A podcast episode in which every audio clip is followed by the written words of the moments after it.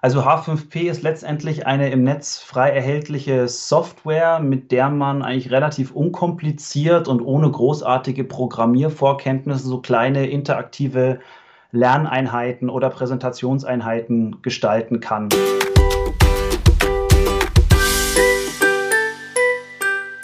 Hallo und herzlich willkommen zu einer neuen Folge von Wegweiser Digitale Schule. Ich habe heute zu Gast bei mir Matthias Lausmann.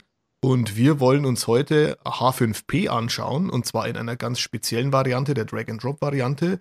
Und auch ähm, ja, H5P im Einsatz im Lateinunterricht. Aber nicht zurückschrecken, das, was wir hier heute besprechen, Matthias, das ist natürlich für jedes Fach denkbar. Ja? Klar. Super. Matthias, möchtest du dich vielleicht mal vorstellen, kurz den Hörerinnen und Hörern, mit wem sie es hier zu tun haben?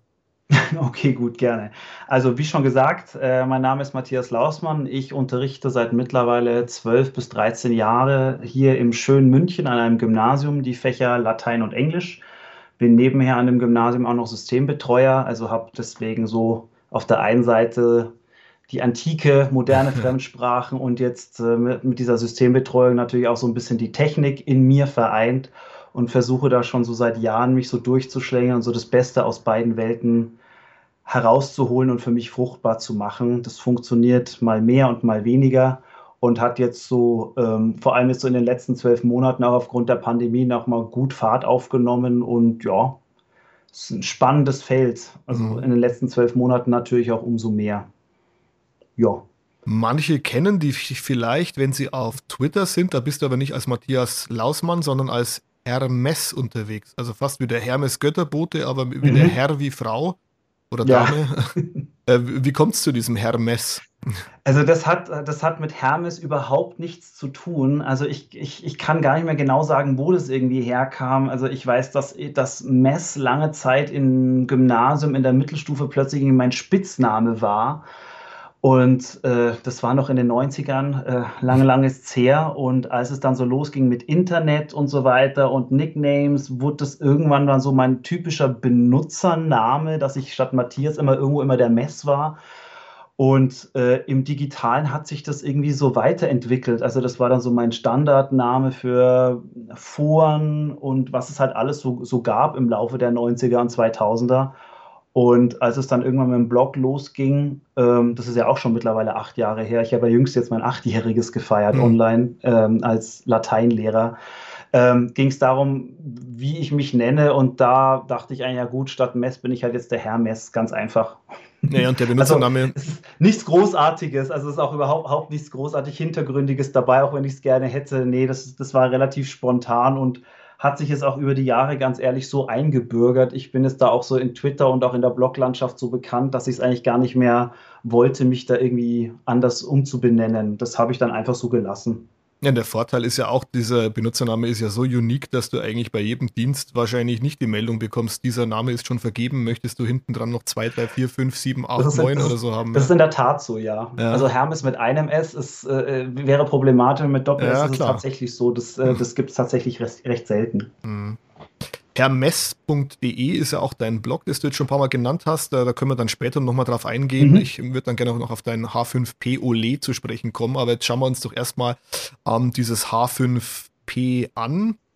Besser gesagt, genauer genommen die, die Drag-and-Drop-Funktion. Aber vielleicht äh, sagst du den Zuhörern erstmal, was H5P so ist, wer es noch nicht kennen sollte.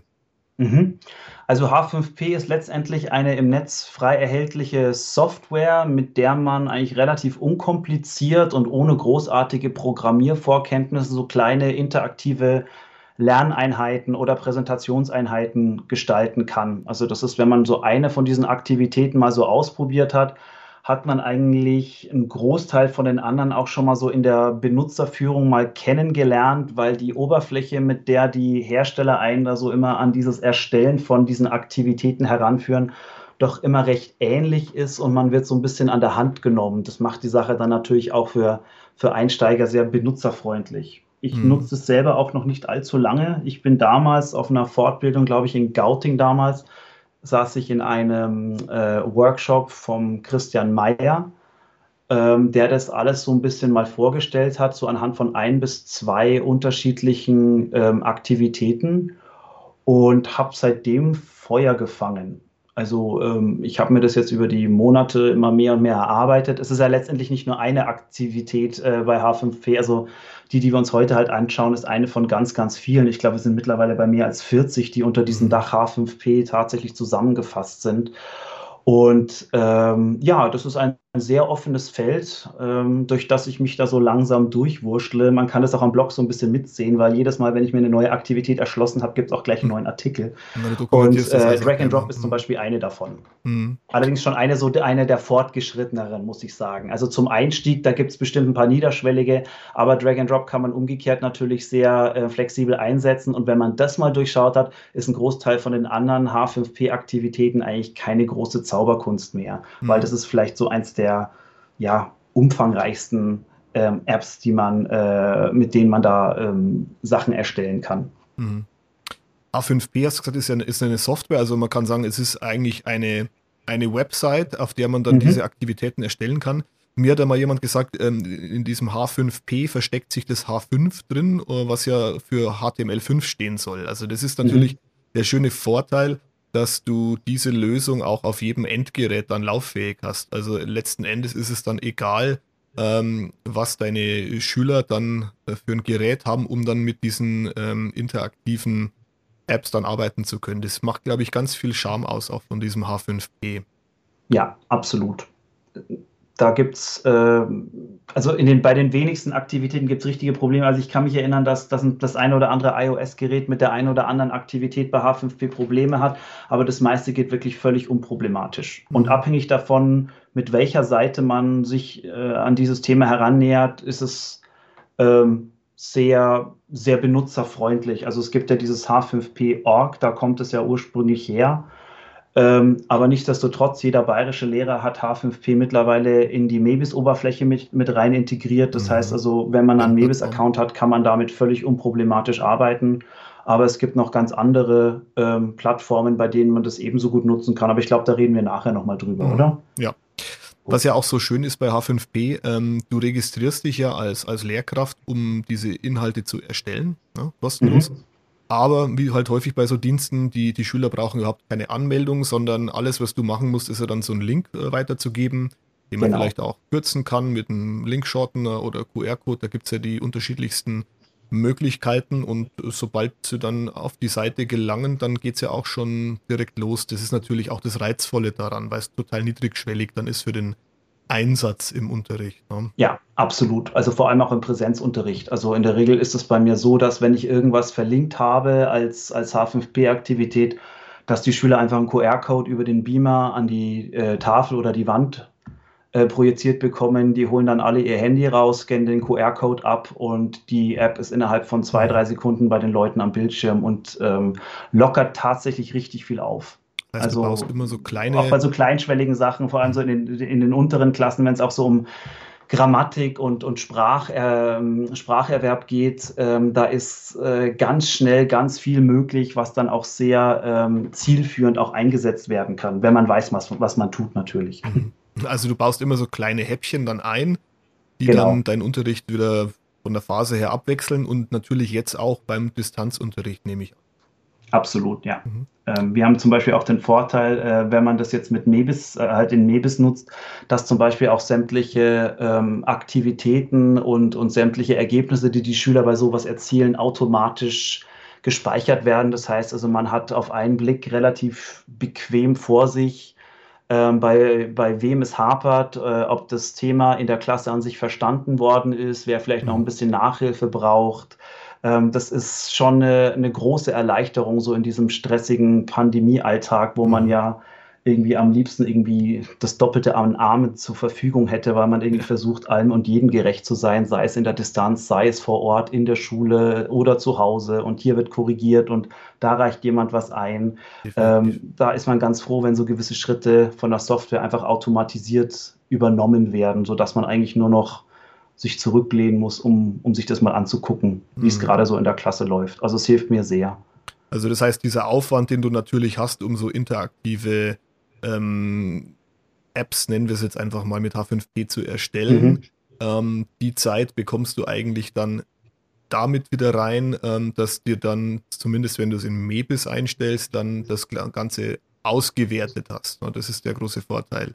Total, ja. Und, also man gewinnt allerdings auch noch einiges an Zeit dazu, weil man ja, ähm, wenn man sich solche Apps für den Unterricht macht, mal ja nicht jeder irgendwie komplett von Anfang an wieder neu konzipieren muss. Mhm. Also wenn man das Gefühl hat, man hat irgendwie so eine, eine so eine ähm, Übungsform von diesen H5P-Aktivitäten äh, für sich gefunden, die ganz gut funktioniert, kann man die eigentlich in ihrer Grundform einfach weiter kopieren und dann zum Beispiel einfach neue Wörter einsetzen. Also das heißt, man muss die Sachen nicht von Grund auf neu machen. Ja. Man nimmt einfach eine bestehende von diesen H5P-Aktivitäten, dupliziert sie. Das geht ja bei Mebis zum Beispiel und äh, tauscht dann halt einfach ähm, die Wörter aus, um die es da geht. Aber so dieses mhm. ganze Einleitungstext schreiben oder ein Bild noch dazu machen, mhm.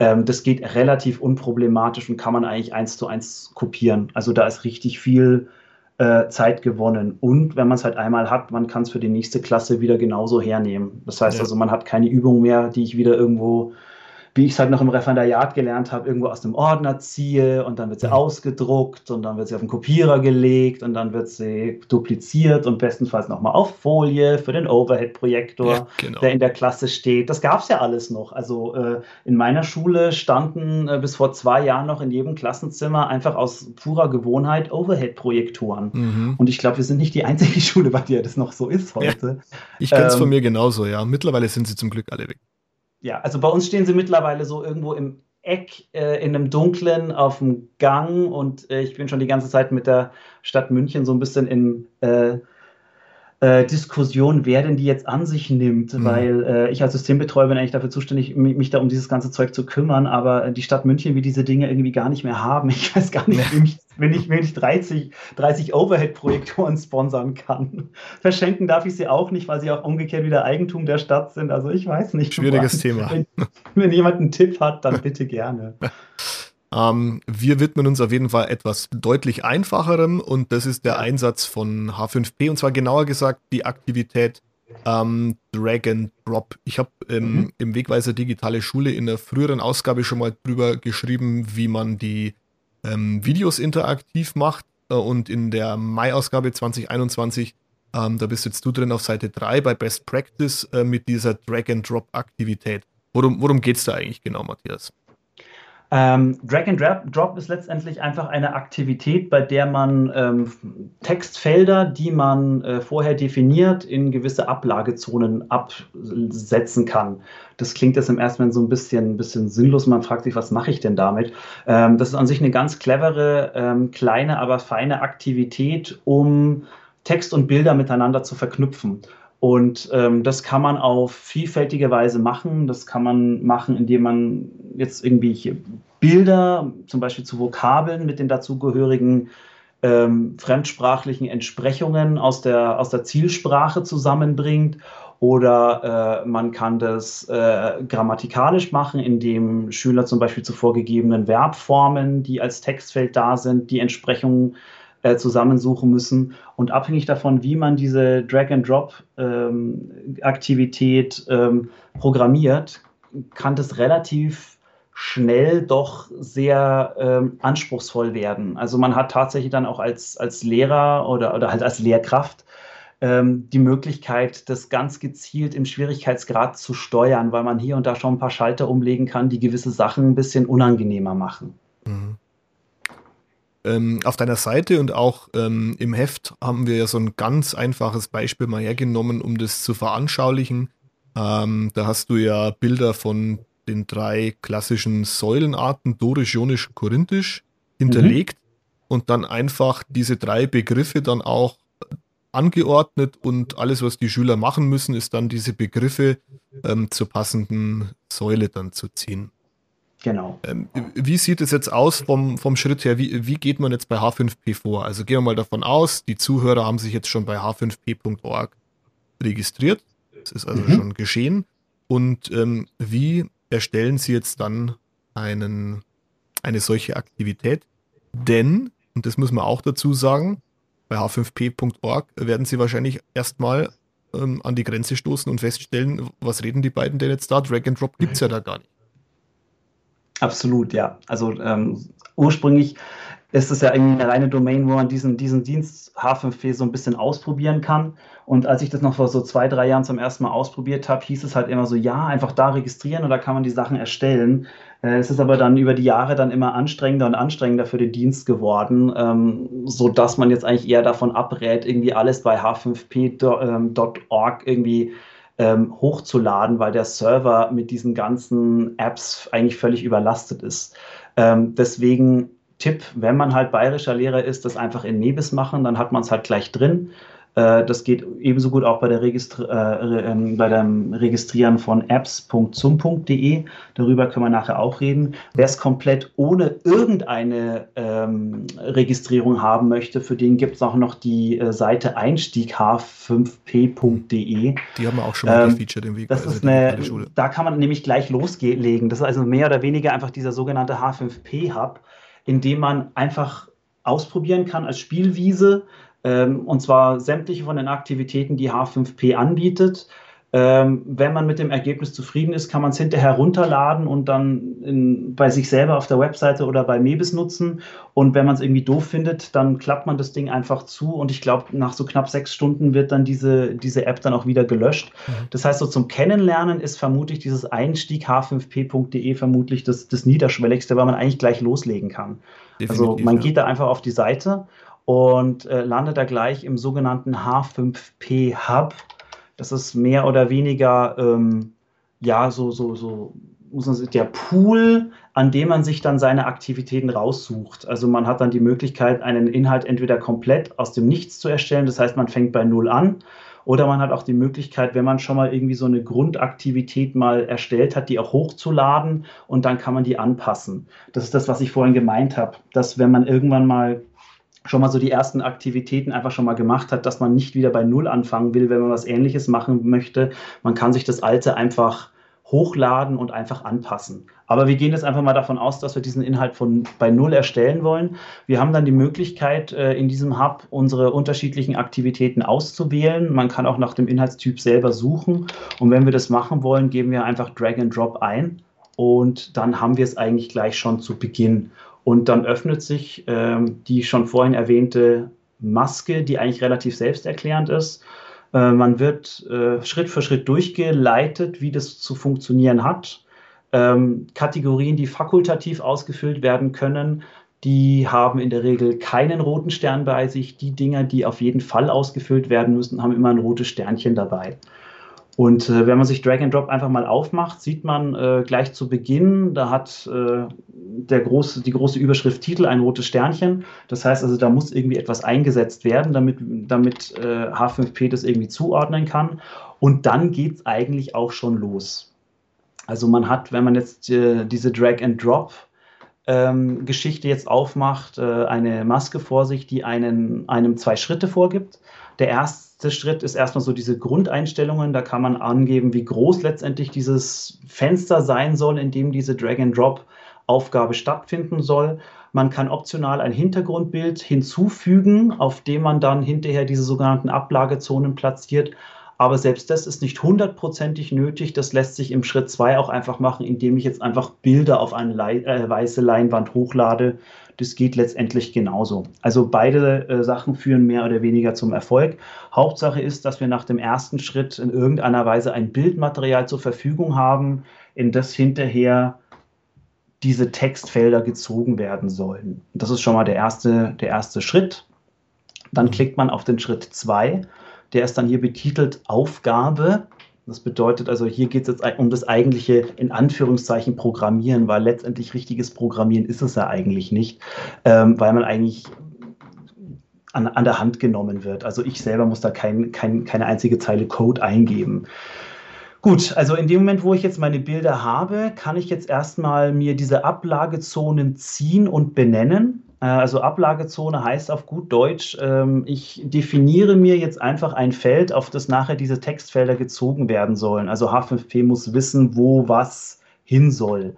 Und in der Regel ist es so, dass ich äh, jeden ähm, Rahmen erstmal benennen muss. Auch das äh, Feld Beschriftung des Rahmens hat wieder ein rotes Sternchen. Das heißt also, das muss wieder hin. Wichtig ist, dass wir bei diesem Rahmen dann auch ähm, bei der Option Hintergrund Deckkraft einen anderen Wert als 100 wählen. Das ist nämlich, gibt nämlich die Transparenz dieses Feldes an. In dem Moment, wo es 100 ist, ist es komplett weiß. Das heißt also, der Hintergrund oder das Bild, das hinter dieser Ablagezone ist, scheint nicht durch. Also Prozent ähm, Ich persönlich gehe immer so auf 25 runter. Mhm. Und damit ist es dann so, so scheintransparent. Mhm. Ja, wenn ich das habe, ähm, wird mir dieser Rahmen angezeigt. Den kann ich dann auf meiner Leinwand, wo dann dieses Hintergrundbild ist, ähm, vergrößern, verkleinern, an die richtige Stelle schieben, sodass letztendlich das Bild von dieser Ablagezone umrandet ist, auf die nachher dieses Textfeld gezogen werden soll. Und das habe ich jetzt bei dieser ähm, Säulenaktivität jetzt halt bei genau diesen drei Säulen gemacht. Also jede von diesen Säulen hat eine Ablagezone bekommen zu der in einem zweiten, ähm, einem zweiten Schritt jetzt erstmal natürlich noch die Textfelder definiert werden müssen, weil im Moment weiß H5P nur, das sind drei Bilder und das sind drei Ablagezonen, aber H5P hat noch keine Ahnung, mhm. was da reingezogen werden soll und hat auch keine Ahnung, was aktuell eigentlich richtig ist. Das heißt also, das Erstellen von diesen Textfeldern, das wäre mehr oder weniger dann der nächste Schritt. Den kann man auch oben aus dem Menü auswählen. Also direkt neben dem Icon für die Ablagezone findet sich ähm, ein, ein Button für T, steht für Text. Ähm, auch den kann ich, muss ich natürlich wieder benennen. Äh, da ist auch wieder ein rotes Sternchen dabei, weil das letztendlich der Text ist, der hinter in diesem Textfeld ähm, erscheinen wird.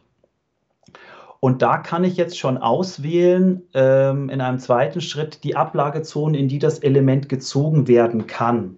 Das heißt jetzt nicht nur richtige Lösungen, sondern auch falsche kann ich dadurch definieren.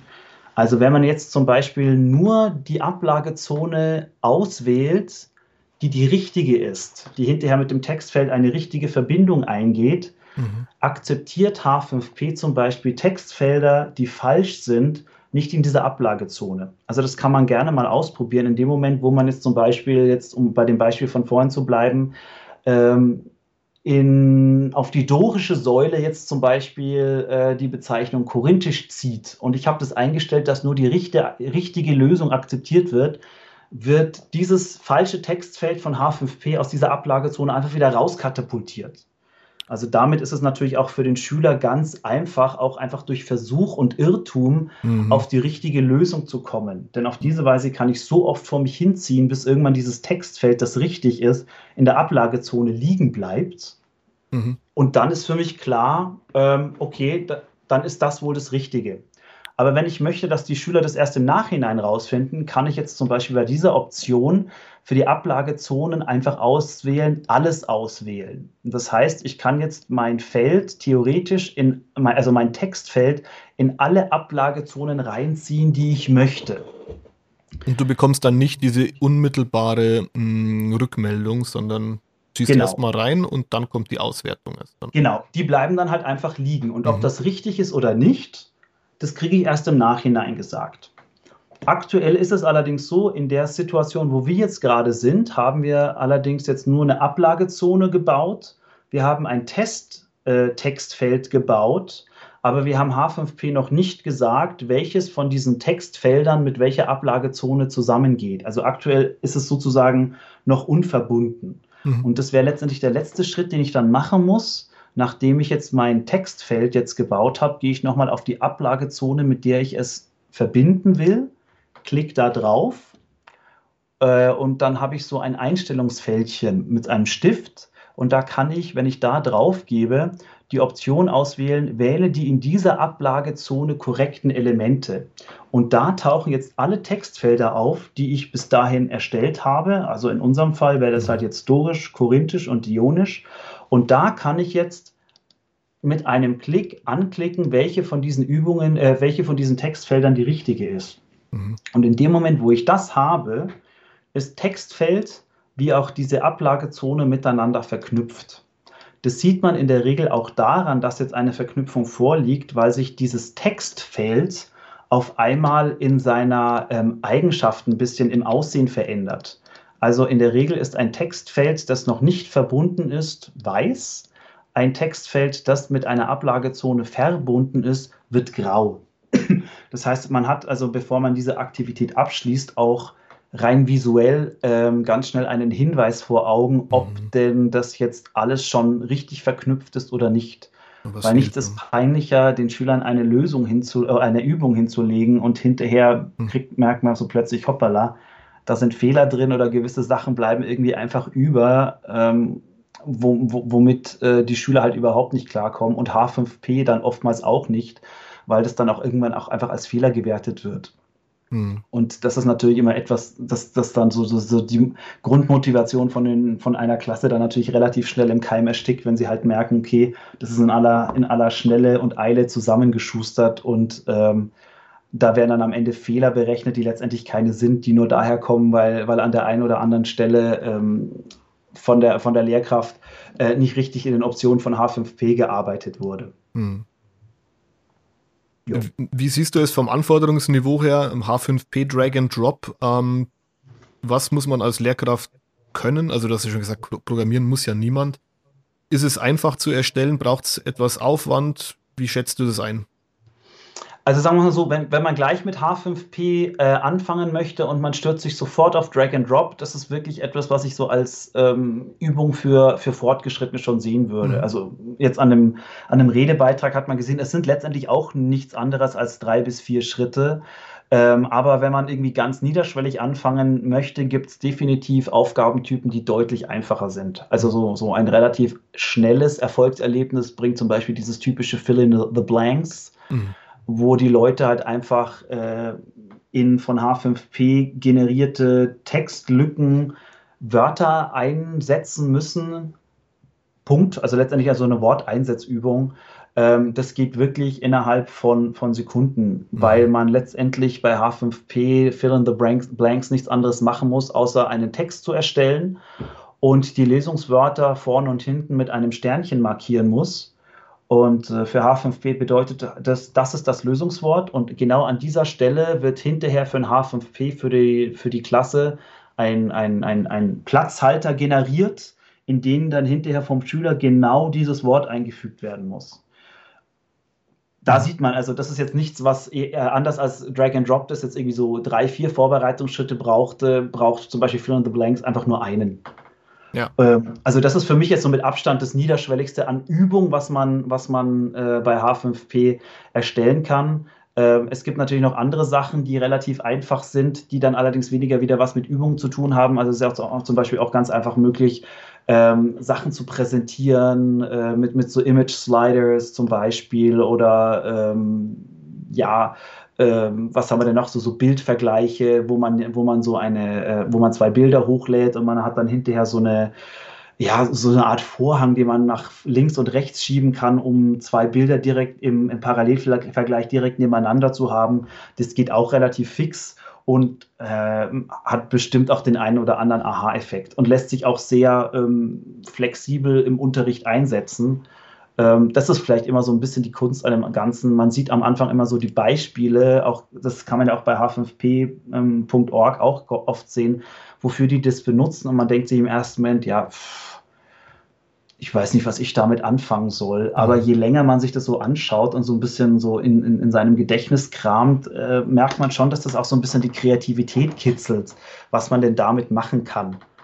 Ähm, ich habe das zum Beispiel aktuell jetzt gemerkt bei diesem Agamotto. Vielleicht ähm, ist das ist auch so eine Art, ja, visuelle Repräsentation. Also mehr oder weniger ist es nichts anderes als man hat fünf Bilder, die man hintereinander schalten kann und mit Hilfe von einem unten angebrachten Regler kann man zwischen diesen Bildern äh, hin und her schalten. Also das heißt also, das eine wird dann ausgeblendet und das andere kommt rein. Also sieht im ersten Moment mhm. jetzt auch nicht anders aus, als sei es jetzt irgendwie so eine etwas hübscher anzusehende Slideshow.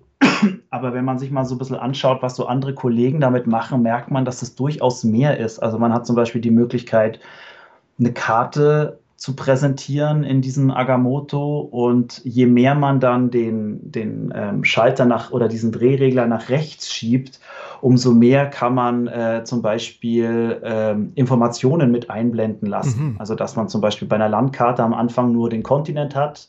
Das zweite Bild, da werden dann langsam die Landesgrenzen eingeblendet. Beim nächsten werden die Flussgrenzen eingeblendet. Dann kommen die Hauptstädte dazu. Das ist etwas, das geht für Ge in Geografie zum Beispiel ganz toll Mhm. Ähm, für mich als Lateinlehrer ist das natürlich maximal, wenn es irgendwie um historische Sachen geht, interessant. Aber ich bin es auch gerade so ein bisschen am Erforschen, dass man sich das auch super für die Spracharbeit natürlich nützlich machen kann. Stichwort, man hat halt einfach auf der, auf der ersten Folie den Text, auf der zweiten Folie den Text mit Anmerkungen mhm. ähm, zu Vokabeln, in der dritten ähm, den Text mit Anmerkungen zu Vokabeln und Satzbezügen und damit kann man natürlich mit Hilfe von so einem Regler auch ganz schnell Binnendifferenzierung erzeugen. Ja, genau. Mhm. Und, aber bis, dass man da, bis man da mal, mal drauf kommt, muss man halt einfach so ein bisschen das, das in sich ruhen lassen mhm. und so ein bisschen hin und her probieren. Aber das macht die Sache eigentlich ganz interessant. Wir sind jetzt nahezu am Ende der Folge angekommen, Matthias, aber damit ähm, nicht jeder jetzt ähm, sich wahnsinnig anstrengen muss hinsichtlich seiner eigenen Kreativität, gibt es natürlich auch viele Beispiele, die du schon angesprochen hast. Und mhm. einige davon, die sind natürlich auch auf deiner Seite bei hermes.de denn du hast hier eine, wie ich finde, sehr schöne Kategorie, die du H5P Ole nennst und da stellst du ja verschiedene Aktivitäten von H5P vor und beschreibst das Ganze dann auch sehr beispielhaft und leicht verständlich und hast es dann auch mit, mit schönen Screenshots skaniert, sodass dann die Zuhörer, wenn sie sich dafür interessieren, dann auch noch weitere Aktivitäten dann äh, ansehen können. Mhm. Ja. Auf jeden Fall eine super Sache. Ich danke dir ganz herzlich für den heutigen Einblick in H5P und wie man nicht nur den, den Lateinunterricht sowohl in Präsenz als auch in Distanz äh, ein bisschen anders gestalten kann. Ähm, für die Zuhörer, ähm, wenn die Beschreibungen jetzt zum Teil nicht ganz so anschaulich waren, dann gibt es natürlich ähm, zusätzlich zum Heft im Mai, das erscheint, ähm, wo nochmal alles beschrieben ist, auch im Portal vom Wegweiser Digitale Schule nochmal ein kleines Erklärvideo, wo ich das dann auch nochmal anhand der drei Säulenarten äh, zeige.